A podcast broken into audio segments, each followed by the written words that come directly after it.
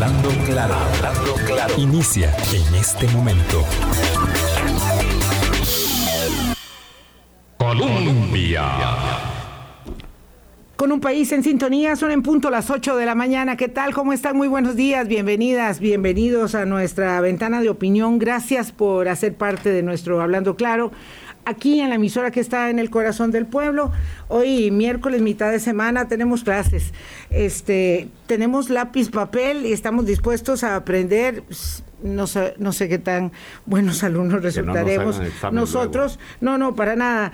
Eh, pero sí vamos a tener un acercamiento a esta, a esta compleja materia de la, de la ciberseguridad y con un experto eh, que nos honra mucho eh, conocer y presentar, con el que vamos a empeñarnos un poco en este tema porque a pesar de las, digamos, ah, muestras eh, de control, de tranquilidad que el Ejecutivo, el Gobierno de la República transmite. Lo cierto es que todavía estamos bajo asedio informático eh, y eh, los delincuentes, por supuesto, no piensan quedarse ah, queditos eh, con nuestras negativas a pagar sus eh, rescates y tenemos problemas en las últimas horas aún.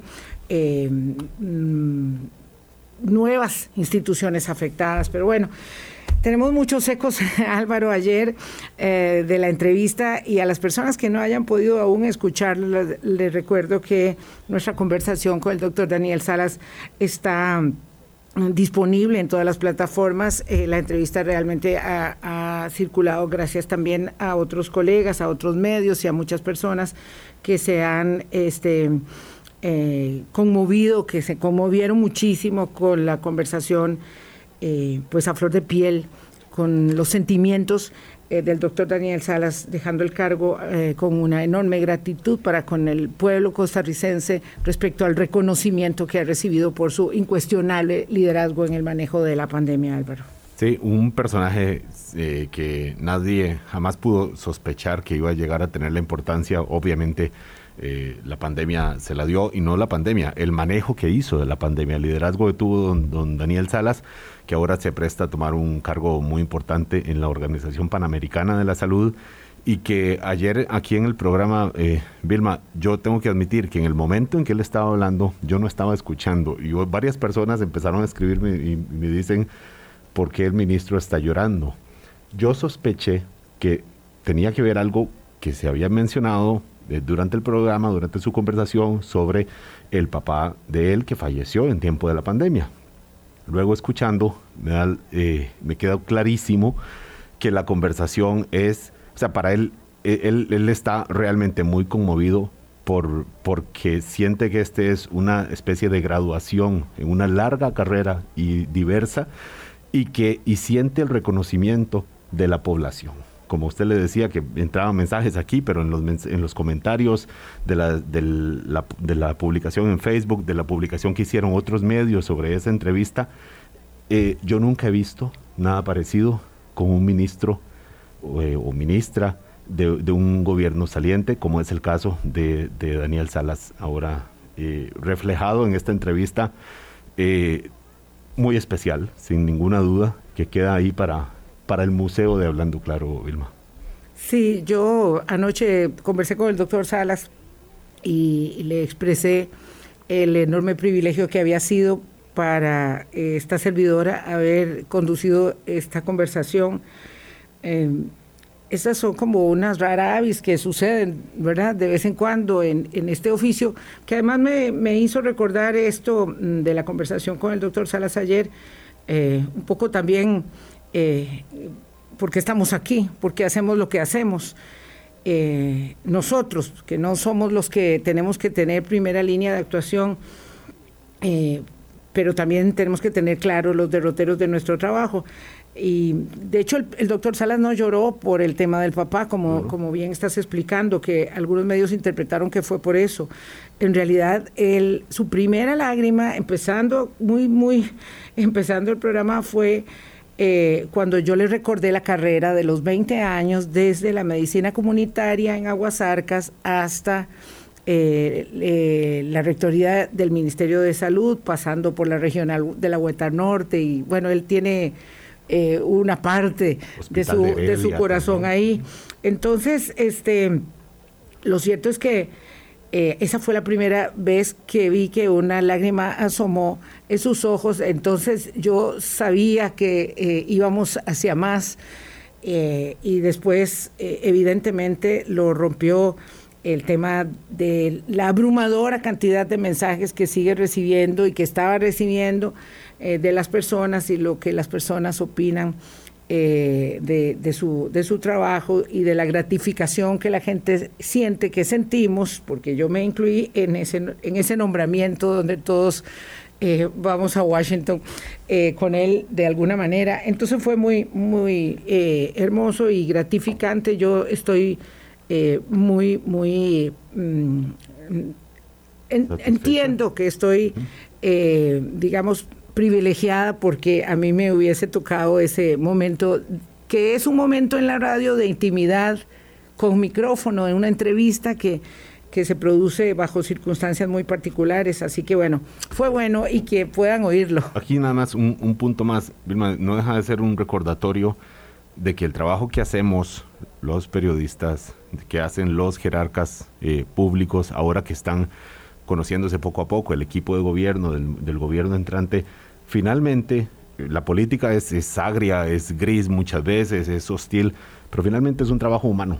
Son personas las que se ponen el saco, la corbata o, la, falda y los tacones, en el caso de las ministras, el título.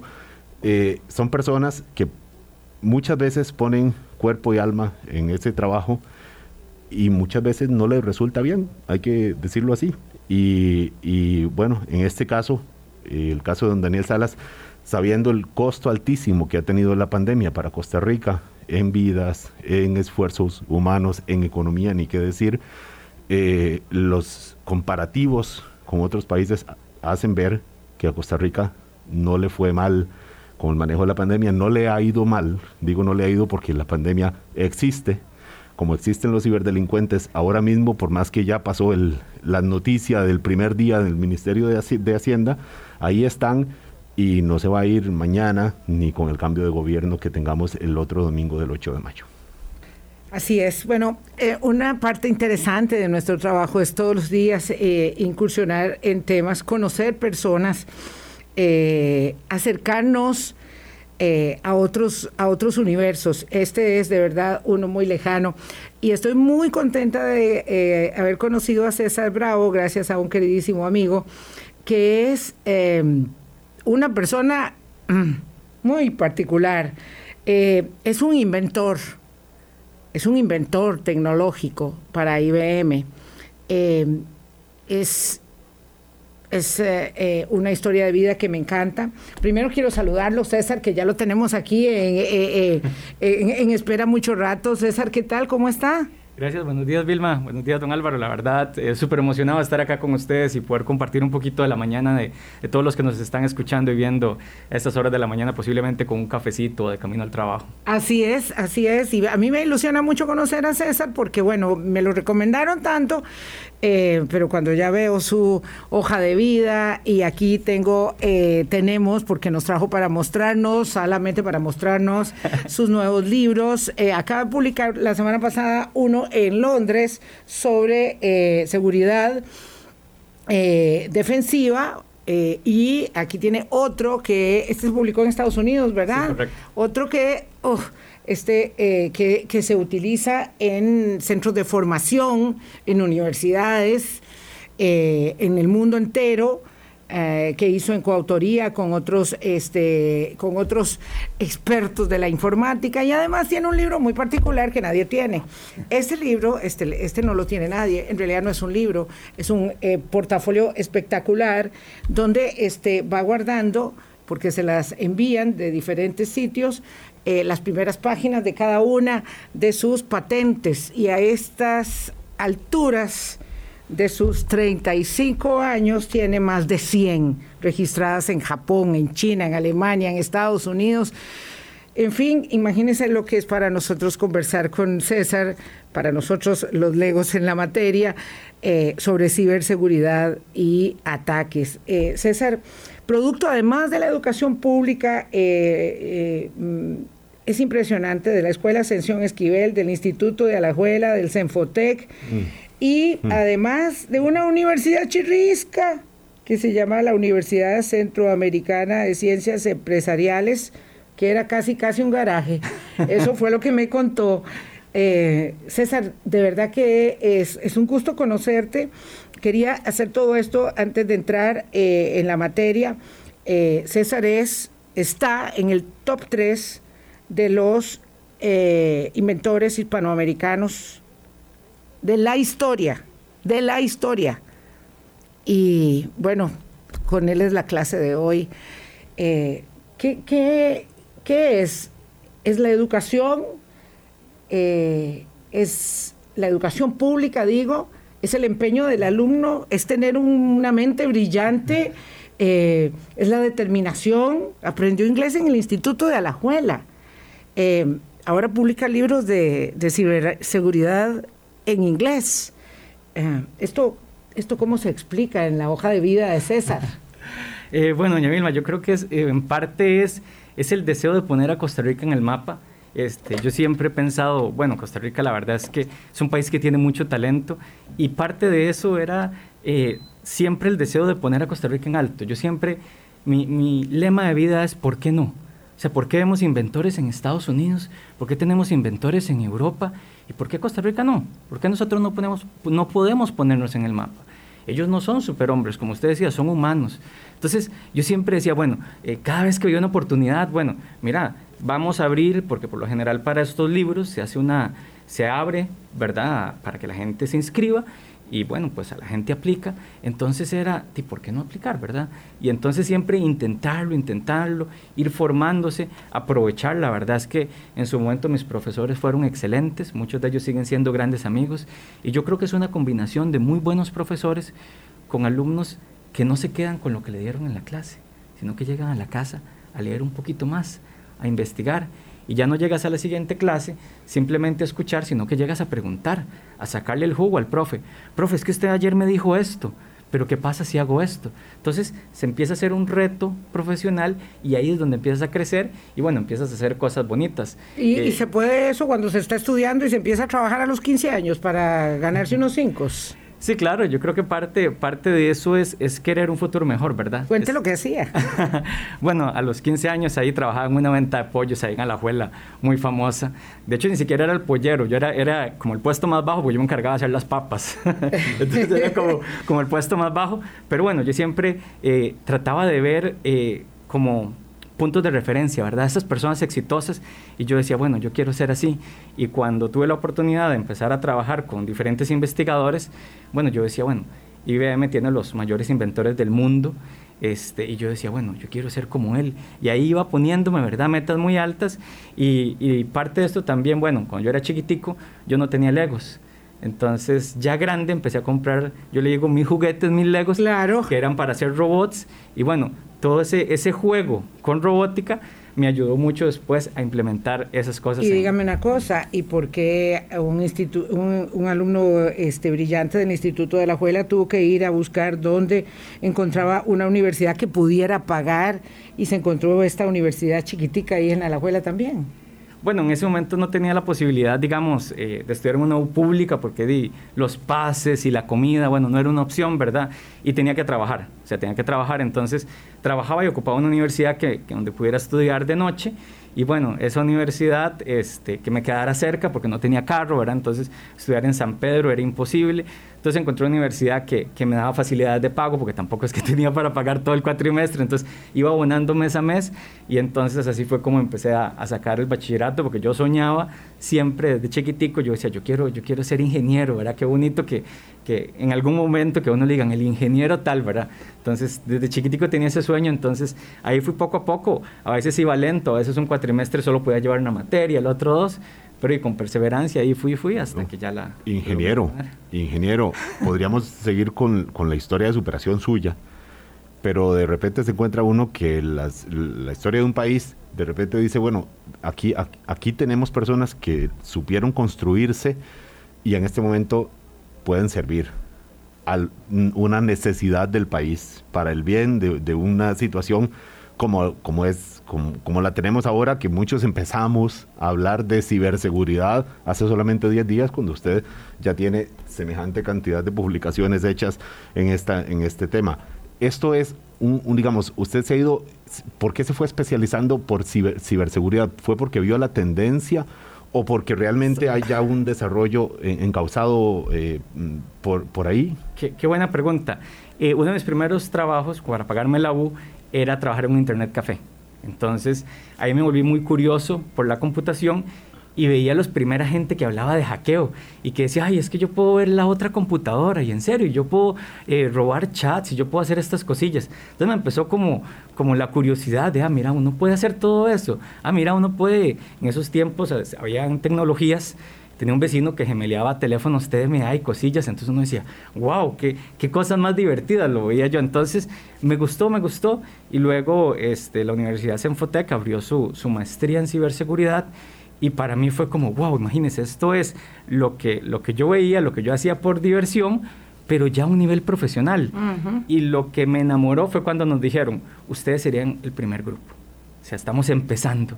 Entonces, para mí fue el reto mayor de llegar y, y aprovechar esos conocimientos, esos profesores, ese montón de másters y realmente poder llevarlo ya a un nivel más profesional. César es, y a eso íbamos exactamente, el primer graduado de la maestría de ciberseguridad de, de Senfotec. De Senfotec, correcto. Así, y claro, con eso, con ese, con esa bandera, con esa eh, mm, digamos acreditación, ahora, ahora verá para dónde, para qué parte del mundo se va. Porque en Alajuela no se va a quedar. Bueno, vamos a ver qué pasa. Sí. Tiene varias opciones interesantes. Cruzando el charco, eh, digo el Atlántico, obviamente, ¿verdad? Eh, y, ahora antes de que, mientras está aquí, y bueno, y cuando, y cuando se vaya también, yo espero que podamos tener su concurso, eh, nos va a ayudar a entender un poco de esto eh, que nos está pasando, acaso viendo otros mm, casos similares, pero por supuesto enfatizando la circunstancia del país, en este, en este momento. Vamos a una pausa, son las 8.17. Es el ingeniero César Bravo el que nos acompaña esta mañana. Colombia. Con un país en sintonía 8.20 conversamos esta mañana con el ingeniero César Bravo. Eh, ahora ya, ya me gustó ponerle eh, claro, porque después de conocer la historia eh, brevemente de vida de, César, pues obviamente ahora le vamos a decir al ingeniero César Bravo.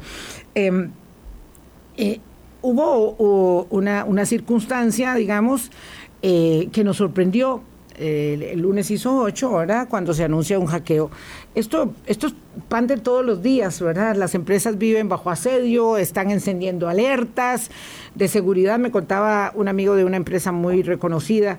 Eh, eh, que por supuesto no se trata de, de señalar nombres ni mucho menos, porque eso es tema de seguridad que tienen la empresa bajo alerta roja hace tres meses. Tres meses. Y yo, wow, esto yo no sabía que estaba ocurriendo eh, en una empresa, pero resulta que ocurre todos los días en todas las empresas. Nosotros nos vamos enterando el lunes cuando se da a conocer el tema del Ministerio de Hacienda, que pues que nos había atacado un grupo de ciberdelincuentes. Y lo cierto es que quisiera que pudiera usted, César, desde su conocimiento, eh, hilar de, de, la manera que considere más oportuno el inicio de esto que para nosotros es el descubrimiento y para ustedes es el día a día del trabajo respecto de eh, el asedio de eh, la delincuencia organizada en el ciberespacio y la manera en que ustedes están todo el tiempo, digamos, evitando o luchando, son esos escuadrones de defensa que están luchando contra esa circunstancia que pareciera eh, no eh, exonera a nadie, a ninguna empresa, a ninguna organización, a ningún Estado, pese a que esté, mm, digamos que, muy bien preparado. Claro, es que, bueno, este tema es muy interesante, vamos a tocar diferentes aristas porque, vamos a ver, el problema es cuando esto llega a convertirse en un negocio y en un negocio muy lucrativo. Eh, hace más o menos unos 3, 4 años empiezan ataques grandes de estos de ransomware y las, los, eh, porque son empresas, o sea, Conti eh, se filtraron ahí, creo, no sé si fueron 6 mil o 60 mil chats eh, de cómo funciona y tienen su departamento de recursos humanos. A él se le filtraron también. Sí, sí, porque, bueno, ellos están en, ellos apoyaron abiertamente a Rusia en la guerra y dijeron, si ustedes atacan a Rusia, este, nosotros vamos a defender a nuestro país y parece que un grupo de hackers de Ucrania, ellos dijeron, ah, bueno, vamos a... Entonces trataron de, capturar cierta información y parece que algunos usuarios descuidados enviaron chats no encriptados, o sea, en texto plano que los podían leer y este grupo los capturó y los publicó y ahí fue donde se dio a conocer un poco más de cómo funcionaba Conti y es una estructura totalmente empresarial. Entonces es muy interesante porque antes eh, el hackeo era, ha ido evolucionando muchísimo en los años. Al inicio, el, el, que hackeaba hace 20 años lo hacía por orgullo. O sea, un caso muy claro como Kevin Mitnick, eh, uno de los mayores hackers en Estados Unidos, él hackeaba solo para decir yo lo hackeé. Él fue el, el, primer hacker informático, vea qué interesante, en estar de primer lugar en la lista de más buscados del FBI. Vea qué interesante, estamos hablando hace más de 20 años. Y la motivación no era ni económica ni política. No, él simplemente lo hacía porque él quería decir, yo me metí a todas las empresas de Vulneré a todos ustedes, a todos estos expertos que tiene su empresa, su organización. De hecho, él tiene un libro muy bonito donde él cuenta sus historias, él estuvo, lo metieron a la cárcel al final y, y hubo un movimiento que pedía liberarlo porque el gobierno tenía miedo porque decía, él nos vulneró, pero él decía, yo no le robé nada, lo hice solo para demostrarles lo vulnerable que eran. Entonces, eh, en su libro él cuenta donde él tenía hackeado el servidor de correos del FBI. Entonces, cuando el FBI mandaba el correo, le vamos a llegar a Minding mañana a las 10 de la mañana, él lo leía el día anterior y le daba tiempo. De acuerdo. Sí. Hay una historia muy interesante que, es casi irresistible, pero ahí está plasmada en el libro, la pueden ver, donde él dice que un día, en la noche, cuando él llega, eh, ve un correo del FBI diciendo, mañana le vamos a llegar, está en esta casa, ya lo, lo pudimos encontrar, llegamos mañana a las 10 de la mañana. Entonces él se fue, compró un paquete de donas, una caja de donas, y le puso en la caja, para mis amigos del FBI, con cariño Kevin Midney. Ahí les dejó la merienda y se la dejó en la mesa. Entonces imagínense el, FBI botando puertas con helicópteros y todo, ¿verdad? Y, y llegan y se encuentran eso, ¿verdad? Es casi una burla, ¿verdad? Para el mayor cuerpo policial de Estados Unidos pero vea lo interesante de cómo iba evolucionando de algo casi, casi parecer una película, ¿verdad? Este, allá la gente empezara a ver, bueno, mira, pero es que ahí hay algo económico, entonces empiezan a, a ver hackers individuales, ¿verdad? A tratar de hacer dinero de esa forma ilegal, hasta llegar al punto donde ya son empresas que como se ven en esos chats, son empresas que tienen recursos humanos, tienen bonos, entonces, por ejemplo, si, si el amigo llega y logró eh, eh, hackear una empresa, bueno, pues tenés un bono porque si nos pagan... reconocimiento del empleado del mes. Ah, sí, el empleado del mes. Una transnacional, una típica empresa que premia políticas de, de estímulo de talento, etc. De desempeño. De desempeño, exacto. Entonces, vean cómo va evolucionando. Entonces, obviamente, más eh, actores malos pues empiezan a abrir sus ojos y a decir, bueno, mira, hay un nicho de mercado y el peligro es esto, las primeras empresas que empiezan a pagar salen en las noticias, mira, este hospital pagó 10 millones, esta empresa pagó 20 millones de dólares y entonces empieza a generar ese interés en ya atacar por un motivo económico. Vamos a ver,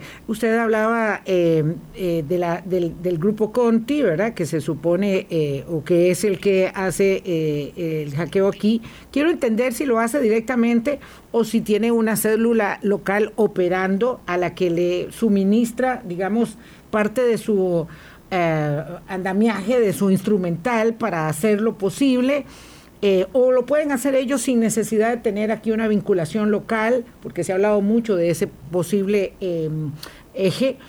Eh, y también quiero entender si se puede asumir el ataque extorsivo solamente como un eh, fin en sí mismo o si necesariamente tiene una vinculación política, porque usted empezó hablando del tema de Rusia y Ucrania.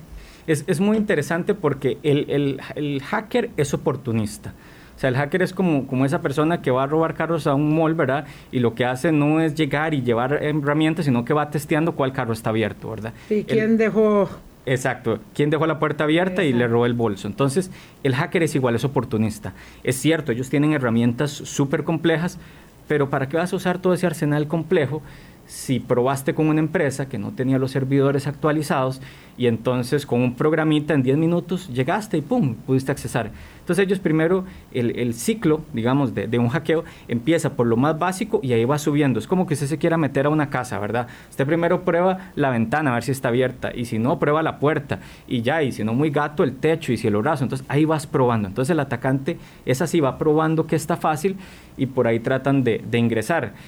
Eh, es muy interesante y, mucho de eso es especular, ¿verdad? Porque esto no se va a saber hasta que haya una investigación de informática forense, que ya es la parte de cuando ya hay varias fases durante el proceso de contención, ¿verdad? Ellos tienen que contener el ataque, ellos tienen que hacer un proceso de limpieza, ¿verdad? Porque eh, los atacantes siempre dejan algo que se llaman puertas traseras, que es que el atacante entró y lo que hace es dejar puertas traseras virtuales, ¿para qué? Para volver a ingresar. De hecho, muchos casos en Estados Unidos de ciberataques a grandes empresas, estamos hablando de empresas eh, que están en la lista de Forbes, ¿verdad? Grandes bancos, los atacan, se invierten millones de dólares en diferentes este, empresas que lleguen a, remediar el asunto y a los tres meses vuelven a caer. Pues perdón, solo para no perder el hilo, uh, no, no es cierto que cuando a uno le vulneran la vivienda y uno revisa todo, y ve que había algo que estaba vulnerable, uno cierra esa puerta para que no lo vuelvan a atacar otra vez.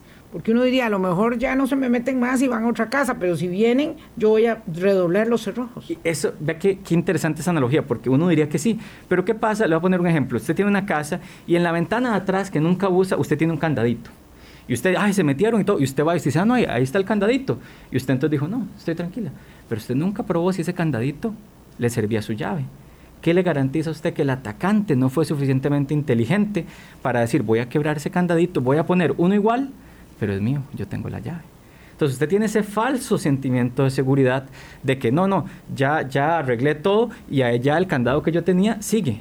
Usted tiene, y eso pasa mucho, ese falso sentimiento de seguridad, no, ahí está el candadito puesto. Pero ¿qué pasa? El atacante tiene la llave de ese candado. ¿Qué tipo de vulnerabilidad eh, se habrá encontrado? Si se puede decir, en el Ministerio de Hacienda, primero, y luego en otros que han intentado eh, ser vulnerados o ya fueron vulnerados, hasta el anuncio de ayer que habla del Instituto de Desarrollo Rural y de la sede interuniversitaria de Alajuela. Eh, aquí lo que tenemos que hablar es un tema, la ciberseguridad por lo general se ve por capas, o sea, empiezas de igual, desde lo más básico y ahí va subiendo. Eh, ¿Qué es lo más básico? Eh, los sistemas operativos, ¿verdad? El famoso Windows que todos usamos, este, hasta el, Microsoft, que es el que crea el sistema operativo, le da soporte por cinco años. Y después Microsoft dice, ya no le doy soporte. ¿Y eso que, cuál es el problema? Si un atacante, porque esto es como el juego del gato y el ratón, ¿verdad? Si un atacante descubre un hueco para meterse a ese sistema operativo, Microsoft dice, yo ya no lo voy a arreglar, porque yo no puedo seguir invirtiendo ingenieros toda la vida. Entonces Microsoft, cuando ya un Windows no le van a dar soporte, ellos avisan un año antes, dos años antes, gente, prepárense, porque a esta fecha ya no hay más actualizaciones. Entonces, ¿qué pasa? El peligro es... cambiar el equipo. Hay que cambiar los sistemas operativos inmediatamente. Entonces, eh, un sistema operativo como Windows XP eh, tiene, si usted lo busca en Internet, tiene miles de vulnerabilidades y que están ahí en Internet. O sea, ahí está la receta de cómo usted puede llegar y meterse a una computadora con eso. O sea, no, es que ocupas ahí el, el, gato más gato para saberlo. No, en Internet está el, punto a punto cómo hacerlo. O sea, yo le doy a usted, don Álvaro, eh, esa lista y usted mismo se mete. Entonces, para, un, para uno en seguridad, realmente es impactante que una empresa tenga sistemas operativos desfasados, que no reciben actualizaciones, que ya se sabe que tienen una cantidad de vulnerabilidades increíbles y que son muy fáciles de poder ingresar. ¿Eso pasó? Ah, ah, sí, eh, eh, eso por ahí, Vilma, la pregunta que todavía queda rondando es, ¿por qué cayeron a Costa Rica? ¿Por qué no cayeron a Panamá, que tiene, un, no sé, una industria de servicios, no sé, o a otro país que, digamos, más importante en la geopolítica mundial, en la guerra Rusia-Ucrania.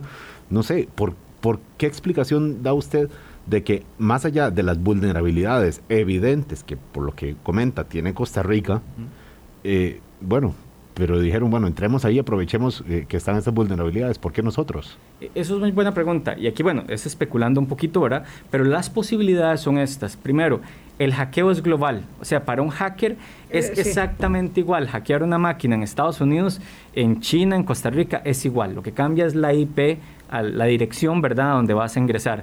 Pero es igual. Muchas veces los atacantes usan un robotcito que se llaman bots, que es un programita que lo que hace es ir a buscar en la red qué hay vulnerable. Y entonces el, el botcito anda probando en todas las... se le dice, bueno, búsqueme en estas, en estas IPs, en estos rangos, qué hay vulnerable.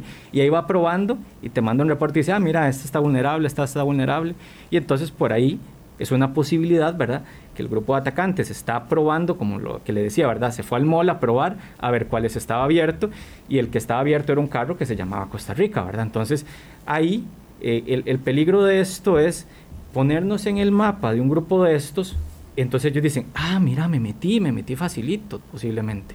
Entonces ya eh, llama esa atención del atacante sobre un país. Entonces, ¿podría haber una motivación eh, política? Bueno, es una posibilidad, pero es una posibilidad muy baja, porque en un mundo virtual para usted no existen barreras, no existe geografía, no existe política. Es algo, es una empresa, es meramente económica y simplemente estos ataques es ataco al más fácil. Yo, yo tengo una cosa que no quiero que se me quede ningún cabo suelto. Usted estaba diciendo que el Windows XP es, eh, tiene muchísimas vulnerabilidades eh, y yo le había preguntado si eh, eso tenía que ver con el tema del ataque a Hacienda. Directamente, hay una relación entre la edad del sistema, la capacidad de las actualizaciones, etcétera, eh, y esto que usted estaba señalando para que no se interprete nada por parte nuestra o de la audiencia. Claro, ahí es una pregunta muy interesante, porque a veces lo que pasa es esto, se invierte muchísimo dinero en un sistema, digamos, un sistema de facturación o un sistema de bases de datos, lo que sea, y ese sistema se hace, costó tantos millones de dólares, y cuando se hizo, se hizo para ese sistema operativo, entonces un Windows Servidor 2003. Y claro, 2003 se usó 10 años, pero el costo de llegar y actualizar eso a un sistema nuevo es primero, es un costo económico alto y segundo, hay, un, hay cierta un dicho, digamos, en sistemas de que lo que no está, lo que funciona no lo toque, ¿verdad? Siempre pasar una plataforma, digamos, que está en línea, que tiene, no sé, dos millones de usuarios, mover esa plataforma de este servidor viejo a un servidor nuevo, implica muchos riesgos. Implica el riesgo de que se caiga la plataforma, implica el riesgo de que todo el mundo se quede sin acceso, de que se pierda información. Entonces, muchas veces usted dice, bueno, es que yo tengo que hacer esta migración para el próximo año, pero es tan riesgoso, ¿verdad? Que posiblemente usted no quiere que digan, mira, durante mi jefatura, mi mandato, yo hice esa actualización y se cayó Hacienda para todo el mundo. Entonces, a veces esas, esas eh, esos procesos tan importantes de actualización, se patea la bola. Y se patea la bola, porque sigue funcionando. Los pasó, con la, eh, pasó con la migración del sistema operativo para el pago de planillas del Ministerio de Educación Pública, que cayó entre un gobierno y otro, entre el fin de la administración Chinchilla y el inicio de la administración Solís. Eso fue un escándalo nacional, un escándalo nacional. Y ahora que usted lo comenta, digo, wow, esto, esto tiene este, este, este señalamiento, porque además estamos hablando, César, el ingeniero César Bravo es un experto en esta materia, eh, el, del, top, del top de, la ciberseguridad. Em, estamos hablando de algo que a todos nos es desconocido. Entonces, lo primero que se hace es mostrar el dedo acusador, ¿verdad? Yo digo, ah, no, fatal. ¿Quién sabe dónde está Hacienda? ¿Dónde está el MISID? ¿Dónde está el gobierno? Además, esto ¿verdad? Eh, tras cuernos palos, pasa cuando se está acabando un gobierno y está empezando otro gobierno, entonces vienen las teorías eh, conspiranoicas que nos encantan, nos encantan, ¿verdad? Eh, y todo el mundo opinando como entrenador de lunes y de, de, algo tan complicado. Entonces, de esto, ¿qué lección debemos extraer? ¿Qué usted diría es lo que nosotros debemos es sopesar? Con mucho cuidado en medio del manejo de la crisis, porque la crisis está abierta. Claro. Creo que es muy importante, ahora como usted lo menciona, que viene un nuevo gobierno, es súper importante porque a veces, como usted dice, es muy fácil criticar, ah, es que mira, no tienen esto. Bueno, pero es que hay que ver el por qué, ¿verdad? Es como, es muy fácil poner el dedo, pero, pero ¿por qué están pasando estas cosas? Y mucho es, el gobierno entrante eh, tiene la gran responsabilidad y el gran reto de poner inversión, porque TI siempre es un gasto y seguridad está dentro de TI, ese entonces es el gasto. Se refiere, perdón, tecnologías de información, para los que no están, estamos familiarizados. No, es que además siempre es un gasto porque es terrible tener que invertir. Uno dice, ay, le puse pintura a toda la fachada de la casa y bueno, se nota. ah, no, pero es que estoy reparando el sistema eléctrico de la vivienda y estoy gastando un platal y ¿quién lo vio? Nadie. Nadie está diciendo qué bonito que le quedó, qué seguro, qué seguro que le quedó el sistema eléctrico en la vivienda. No, eso no se ve. Pero ¿cuándo se ve? Cuando se quema la casa. Ahí sí se ve. Entonces, por eso, de, todos estos eh, ataques, de todos estos desastres, hay que sacar lo bueno. Y lo bueno es empezar a ver que se necesita aplicar presupuesto. Se necesita, porque yo te puedo decir, Conozco muchos profesionales, incluso exalumnos de la maestría, que son excelentes profesionales, súper preparados, pero bueno, si no tienes presupuesto, si usted va y le dice a su jefe, mira, necesito actualizar este sistema operativo, y su jefe le dice, mira, no tengo presupuesto, porque no, no tengo, no sé, los 10 mil o 100 mil dólares que se ocupan para actualizar una plataforma, porque también a veces vemos un sistema de forma simplista. Ah, es que se cayó ese sistema. Bueno, es que ese sistema, estamos hablando que detrás de eso hay pueden haber fácil 100 servidores, 200 bases de datos, 2 millones de usuarios y que se conectan a otros subsistemas que te dan información o que tú le compartes información. Entonces la complejidad a veces también requiere, incluso hablando de gobierno, que ministerios se pongan de acuerdo, porque si usted tiene una base de datos, o usted guarda los datos en un lugar, mis datos tienen que ser compatibles con los suyos. Entonces yo no puedo simplemente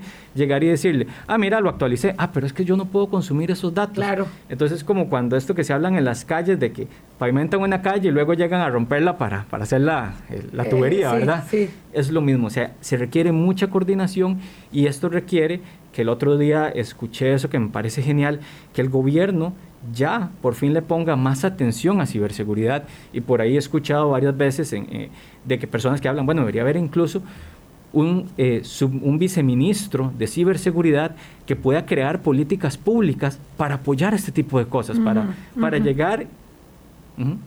Adelante, adelante. para llegar y poder realmente decir, bueno, mira, todos vamos en esta dirección y todos vamos aquí y que sean que sean políticas públicas, ok, todos nos vamos a defender de la misma manera. ¿Para qué? Para que todos estemos a este nivel de seguridad. ¿Por qué? Porque ahorita son como silos. Un ministerio trabaja su presupuesto de ciberseguridad, el otro el otro, y no tenemos esa, esa, esa unión. Ese eje transversal. Exactamente, que, que apoyarlo, que con presupuesto, que con políticas, que, eh, que, ese viceministro también tenga voz y voto para decirle al presidente, mira, necesitamos presupuesto, tenemos todas estas vulnerabilidades y los muchachos no las pueden arreglar con lápiz y papel, ¿verdad? 8.40 de la mañana. Y, que se incorpore, por ejemplo, la Dirección de Inteligencia y Seguridad. ¿Verdad? Porque esto ya estamos hablando de seguridad nacional. Sí, tuvimos un viceministro en la presidencia de la República en los tiempos de doña Laura Chinchilla encargado del tema del narcotráfico eh, y, eso es lo que, lo que me va quedando claro. Son las 8.40, hablamos con el ingeniero César eh,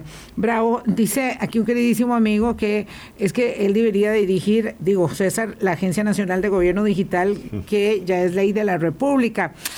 No se puede, no se puede, porque ya lo tiene IBM, lo tiene IBM y, volará muy alto, muy alto.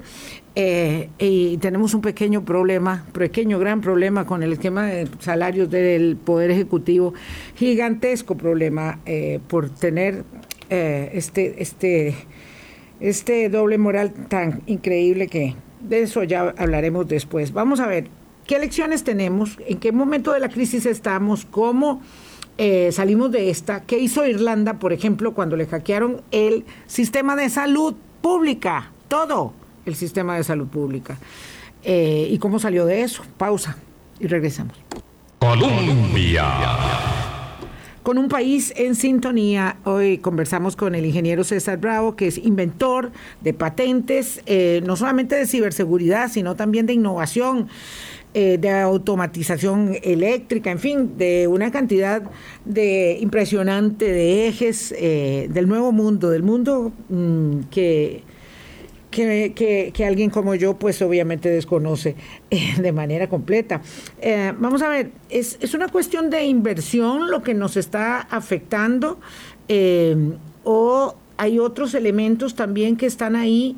Yo quisiera ver si hay algún paralelismo, si se puede establecer o no algún paralelismo, César, entre lo que nos está sucediendo a nosotros y lo que le pasó a Irlanda recientemente cuando le hackearon el sistema eh, de salud. Ustedes imagínense unos hackers en la caja, ¿verdad?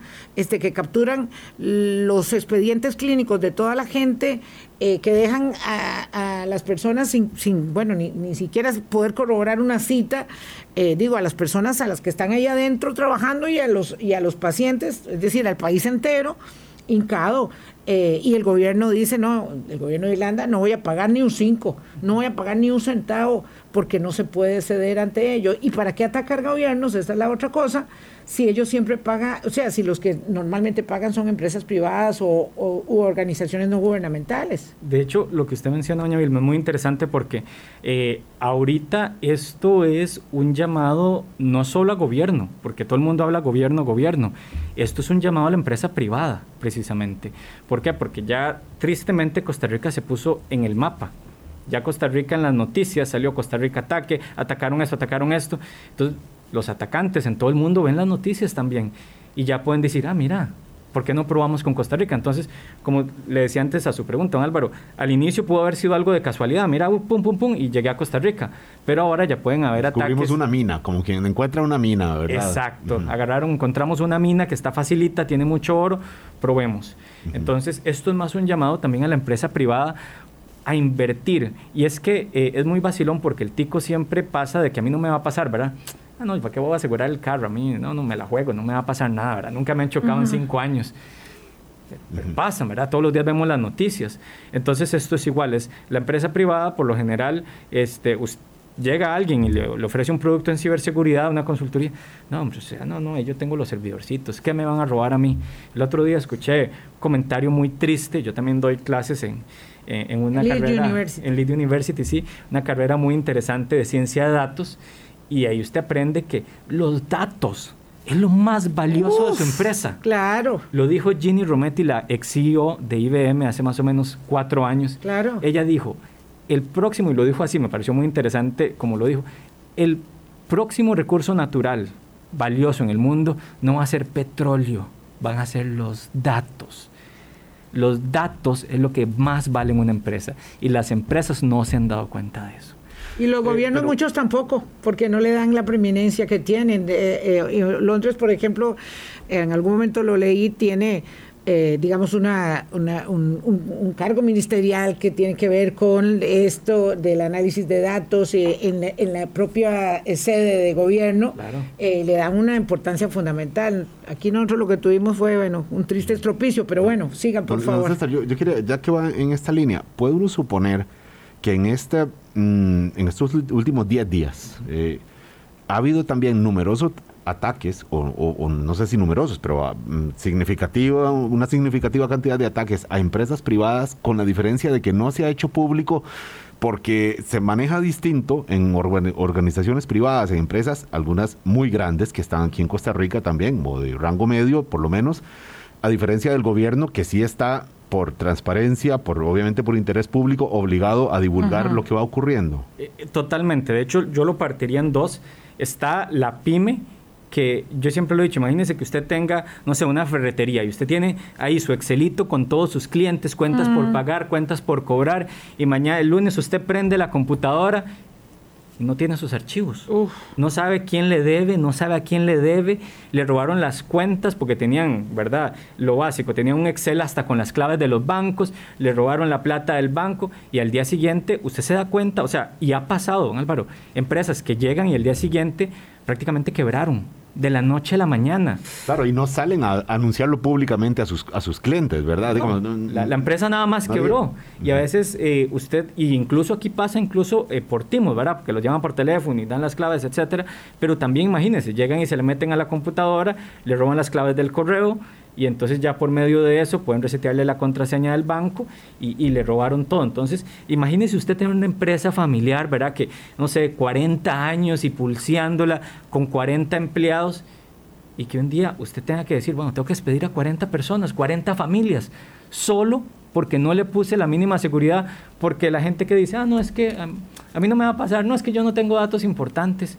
Usted tiene cuentas bancarias, usted tiene información de clientes, claro que tiene cosas importantes. Esto con empresas pequeñas, pero habrá otras grandes en donde sí, obviamente, se vuelven más atractivas porque el ciberdelincuente dice, bueno, a esta sí le puedo pedir 5 millones de dólares para que le suelte fácil la, la, clave o el candado que le puse a la información. La información, claro, o sea, es, sumamente peligroso porque estas empresas, eh, por lo general, como te digo, la parte de sistemas, ¿verdad? Eh, se ve como un gasto. Entonces la parte de seguridad le ponen lo mínimo, no hay presupuesto. Tienen una persona que es soila, clásico, y en empresas medianitas tirando a grandes, sí. Le contratan a una o dos personas y, se encarga de todo, del, que el internet, que los servidores y todo. Sí, es un ah, MacGyver. Es un MacGyver, es un campeón. Pero ese campeón tampoco tiene tiempo de llegar y, y poner la seguridad. Entonces realmente tenemos que llevarlo a otro nivel para asegurarnos. Bueno, perdón, ¿qué pasó? El ministro de Hacienda lo denunció, le quitaron plata del presupuesto de este año 2022. Eh, y el diputado que hizo esa tijeretazo de recorte, porque era para seguridad informática eh, y actualización y todas esas cosas, en el Ministerio de Hacienda dijo, no, yo, entre, entre la plata de, de Hacienda informática y los bonos de vivienda no tengo ninguna duda, pa, traslade esa plata para allá. Gustavo Viales. Eh, sí, o sea, pero es que por eso digo que resultó un dechado de virtudes el, el, el muchacho. Este, una cosa increíble, o sea, de verdad es que el poder hay que saber usarlo porque es muy peligroso. Es decir, en este tema eh, de la inversión y, yo quisiera preguntarle, porque ya se nos va a acabar el tiempo, si es suficiente, ahora el, el, Ejecutivo giró una directriz de acatamiento obligatoria que dice, ok, tienen que tener todo el mundo actualizado los antivirales, tienen que asegurar todos los respaldos, tienen que eh, establecer la doble contraseña de seguridad de ingreso. ¿Eso es suficiente o nos falta tamaño poco de plata y tamaño camino para ir, digamos, eh, como Israel, como eh, Estonia o como mm, Letonia, los, estos que van, que van delante, eh, que también hay que decirlo, Costa Rica tiene eh, los cuatro eh, eh, empresas de ciberseguridad más importantes del mundo trabajando aquí, es decir, tienen sede aquí, así como está, como está usted. Aquí tenemos mentes brillantes, de eso yo no tengo duda. Por eso es más un, tema de cambiar la mentalidad, de, llegar y tomar esa inversión, poner esa inversión donde tiene que ser. Y por ejemplo, algo que a mí me preocupa es cuando yo veo algunos carteles de licitación de que van, el gobierno va a comprar un sistema y van a pagar, no sé, 10 millones de dólares por ese sistema. A mí me preocupa grandemente que yo me leo ese cartel y habla de que el sistema tiene que hacer A, B, C, muy bonito, pero ¿quién pensó en la seguridad? ¿Quién en ese cartel le dijo, este sistema tiene que tener estas prácticas de seguridad? ¿No lo ves? Entonces, claro, para la empresa es muy bonito, yo le doy lo que usted me pidió. Si usted no, usted me pidió una casa de tres pisos hermosa, una mansión con piscina, jacuzzi, yo se la hago. Pero si usted me pidió un Yavin ahí barato, yo le pongo un llave barato, porque usted no puso eso en los requerimientos. Entonces, de ahí es la importancia que el gobierno conozca el tema, se asesore con expertos en el tema. ¿Para qué? Para que esto le permita llegar, incluso en carteles, para los nuevos sistemas que vienen, que los sistemas sean seguros realmente desde la base. Sí, aquí es que es muy, muy, muy problemático, ¿verdad? Porque ahora me estaba recordando una querida oyente, este, eh, cuando se presentó una acción de inconstitucionalidad contra el proyecto de Hacienda Digital, que fue el ex precandidato a Liberación Nacional, eh, Fernando Zamora. Y ese tipo, digamos, de, de, de, objeción, de entrabamiento, de obstaculización, es muy, muy complicada porque hace que en esto hay que actualizarse permanentemente y la inversión es como, es inagotable. Es, decir, esto es, todo el tiempo. Es el juego del gato y el ratón. Todos los días tenemos que estar actualizándonos. Hay que invertir también. Una empresa no puede simplemente tener a, sus, a su personal eh, sin actualizarse. La empresa pública también tiene que invertir en actualizar a sus profesionales en ciberseguridad con las últimas prácticas, las últimas certificaciones en ciberseguridad para estar al mismo ritmo, al mismo nivel de los atacantes. Eh, don César Bravo, ingeniero, le voy a pedir casi 30 segundos, que es una pena porque de verdad quisiéramos tener mucho más de tiempo. Esta información que, ya sacaron del gobierno, de instituciones del gobierno y que está ahí, eh, ¿qué, va a pasar? ¿Qué va a pasar en adelante? Es, eh, ¿Se puede aprovechar alguien? ¿Se puede malograr? ¿O no pasará nada porque simplemente como el gobierno no va a pagar, pues, ¿hay alguna idea de qué va a pasar con toda esta información? Bueno, el daño ya está hecho. O sea, una vez que usted pierde la información de sus manos, usted no puede saber qué va a pasar con esa información, quién le va a llegar esa información y qué van a hacer con esa información. Pero más que pensar en eso, o sea, ya, ya ese daño está hecho, ya ese edificio se quemó, ya esas cenizas están, es más pensar, ok, vean lo que nos pasó, empecemos a trabajar, veamos la madurez de ciberseguridad de las empresas, porque de nada nos sirve que, una, que, un perdón, que un ministerio esté súper seguro y el otro ministerio no tenga nada. Entonces, hacer un análisis de la madurez de ciberseguridad en todo el gobierno debería ser un eje principal para este nuevo gobierno. ¿Para qué? Para que ellos usen obviamente un marco de referencia, un modelo de madurez y digan, ok, ¿dónde estamos hoy? Y pongámonos, ok, este está súper bien. Bueno, si este está súper bien, este que no tiene nada, pongámosle recursos a ese. Claro. Ay, nos tenemos que ir. César, ojalá que pueda venir otro día. Me encantó, me encantó la lección.